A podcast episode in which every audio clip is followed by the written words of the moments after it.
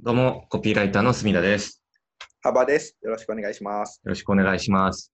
いずらじでは、毎回個人でビジネスしている人とか、経営者さんがすぐに使える実践的なビジネスマーケティングの最新情報をお届けしています。はい。はい。では、今回のテーマは、リピート率を上げるブランドスイッチ戦略についてというテーマはでい。お話ししていこうと思います。お願いします。はい。で、えーまあ、ビジネスですごく大事と言われてるのが、はい。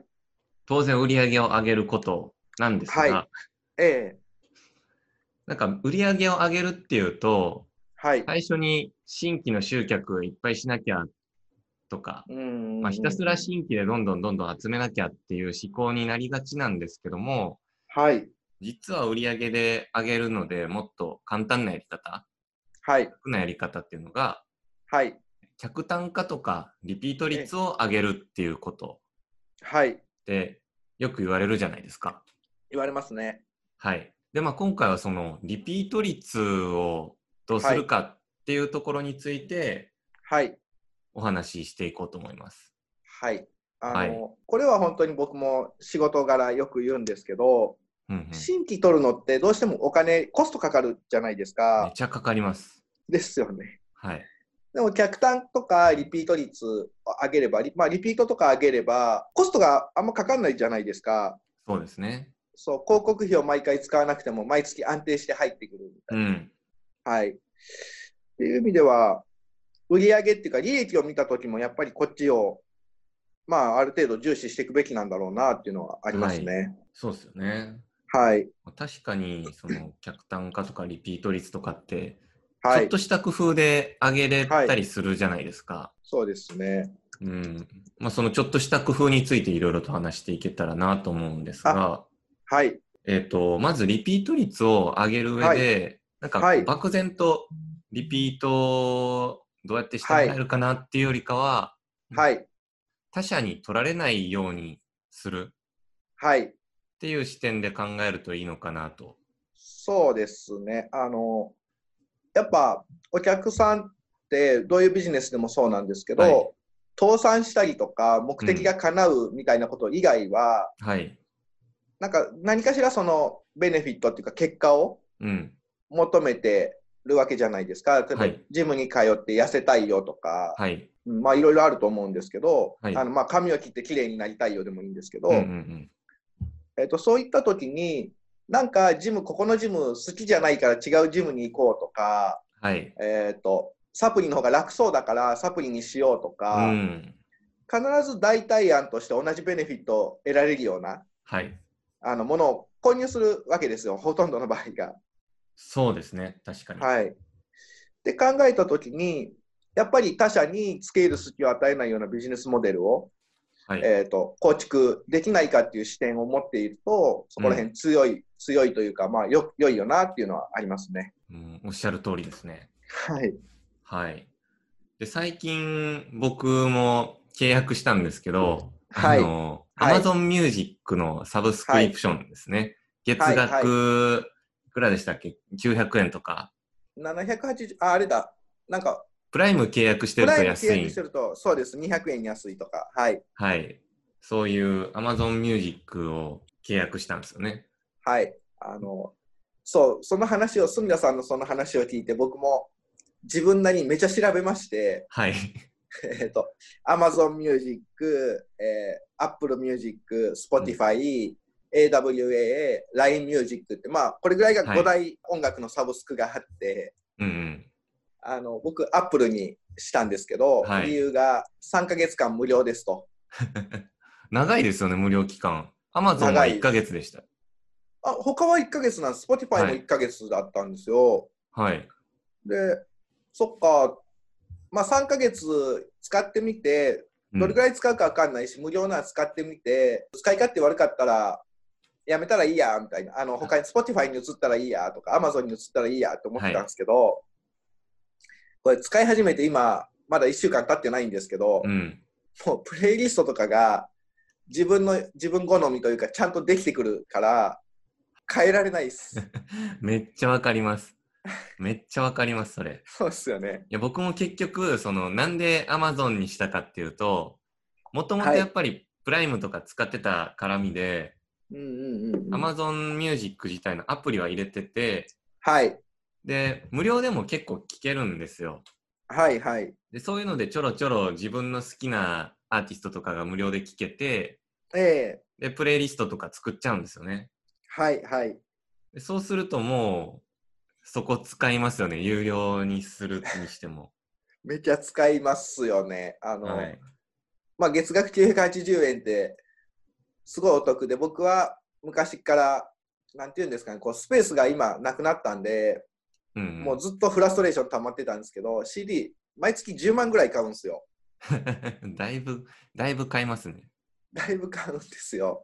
気が狂って買いますから、一日中レコード屋さん巡ってますから、しあの中古レコードとかはいはい。っていう生活をができなくなってす、すごいストレスがあったんですけど、こうんこ何年も。Apple Music だったらポチッポチッですよ。本当に、めっちゃ便利なんですよね。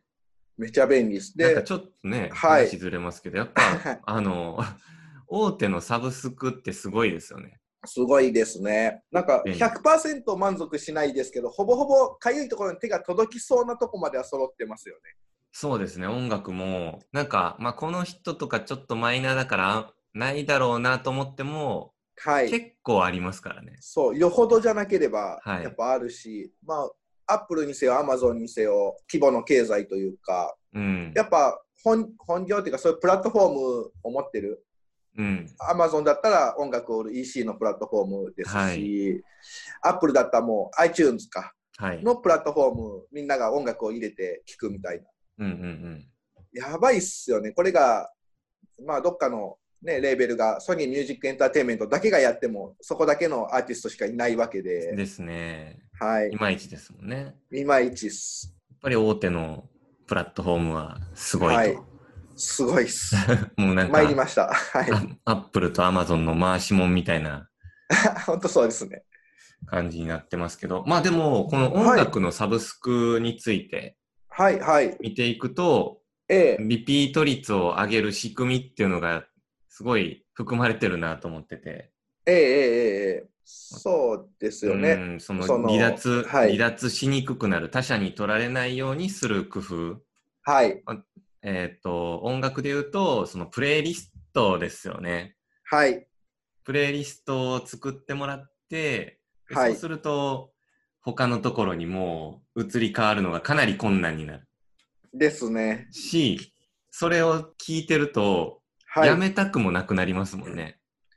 うんやめるっていうあれがないですよね選択肢が、うん。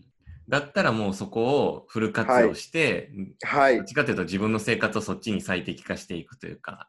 そうですね、うん。金額もこうサブスクなんで毎月課金なんでまあ引き落とされて痛みがあんま感じないんですけどはい。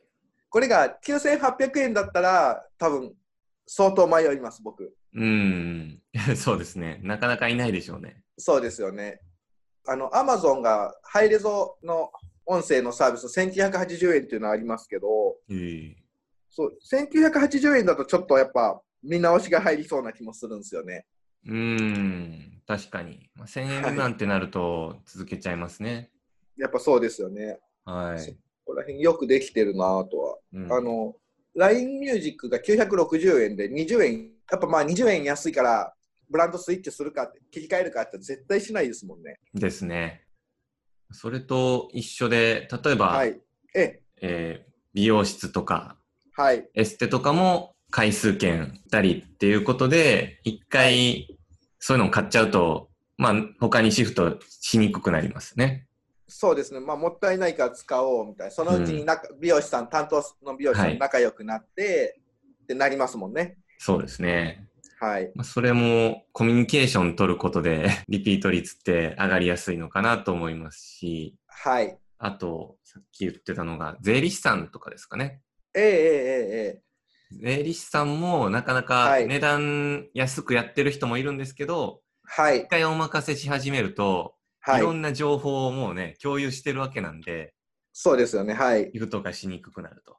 はい。なんか、うちだったら5000円安いですよって言われても、まあ、 3万円払ってる人が2万5千円でやりますよって人現れても、やっぱり気合がいりますよね。そうそうシフトはしないですよね。はい、ちょうど今、この確定申告時期は、税理士さんにとってはブランドスイッチさせるタイミングみたいですけどね。なるほど。はい、なんか、うちの税理士を信用していいんだろうかみたいなのが、はい。頭をもたげてくるらしいです。うんうんうんうん。はい、なるほどな。なんか幅さんの会社でも、その、はリピートしてもらう仕組みというか、ええええええそういうのってやられてるんですかうちはですね、あのまあ、コンサル業務でプロジェクト型っていうんですかね、期間を定めて、はい。あのここまでで利益をこういうここまでしましょうとか、売り上げこうしましょうっていう契約多いんですけど、はい。えー、とそうすると、やっぱ期間が終わって、なんていうんですかね、順調に行ったりとか、まあ、順調に行かなくてもそうだと思うんですけど、当たり前なんですけど、あの、ありがとうございましたってなりがちなんですよ。はい。まあ、事業が安定しないというか、いつまでたっても新規取り続けなきゃいけないので、バタバタするなと思ったので、はい。このアルセーヌっていう会社にしてからはですね、特にはい。あのデザインものだったりとか、はい。そのウェブサイトだったりとか、うんんんそういった制作も受けるようになりました。うんなるほど。まあ、そうすることで、ありがとうございましたみたいな雰囲気になった時でも、はい。あじゃあ、このうちが作ったチラシの著作権とかってどうされます買ってもらえますみたいな交渉ができるっていうんですかね。うんうんはいまあ、譲渡するとしても、覚書交わしたりとか、何かしうんらはい。どういう条件だと金銭が発生するかっていう交渉できるんで、まあ、そういうふうにすることで、やっぱり簡単には切れないですよね。デザインの著作権をこっちで、まあ、一応握っておいて、そうです、そうです。はい。はい、そうすると、はいいまあ、いろいろまた制作物とか作るときにゼロからやらないといけないっていうことになると、手間が発生して、まあ、多少お金を払ってでも続けるかっていう判断にそうなそうですりやすいということですね。なりやすいですね。あの著作権っていうのは買い取ってもらったとしても、はい著作改変はあくまでデザイナーに帰属するんですよ。はあ、はあはなので著作権を買い取って、まあ、AI あのイラストレーターの生データを買ってもらったとしてもあ、はい。あの変更するときはちゃんと教えてくださいねみたいなうんうんことを言えるんですね。はい。そうそういう意味ではすごくブランドスイッチされにくくなったというか長いお客さんが増えましたね。なるほど、ね。そこのブランドスイッチしにくい仕組みっていうのがあるわけですね。ありますね。コピーライターで言うと、なかなか文章の著作権がうんぬんっていう話にはあんまりなりにくいですよね。なんか、なりにくいですよ AB テねス。トとかもして当たりは前いみたいな風潮があるんで、確かに多分もう本当は著作権はあるし僕らは主張しなきゃいけないと思うんですけどはい、よっぽど本当大企業のキャッチコピーとか以外だったらみんな平気で買えますよねそうですね。糸井重里さんが作ったテレビ CM バンバン流してるキャッチコピーをちょっと気に入らないからちょっとだけ買いましたとかありえないですもんねそうですね。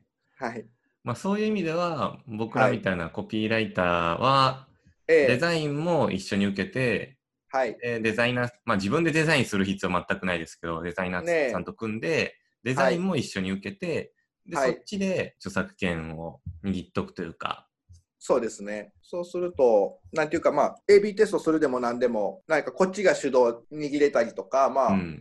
細かい話ですけど修正とかお金もらえたりとか、うん。そういうのは大事だなって思いますね。ね。まあそういうウェブはい制作の事業でも、やろうと思えば、ちょっとブランドスイッチしにくくなる、リピート率を上げる仕組みっていうのができますよと。 そうですね。まあ、あの、本当契約書をちゃんと作りましょうっていう話になってくるかもしれない ですけど、最後は。はいはい。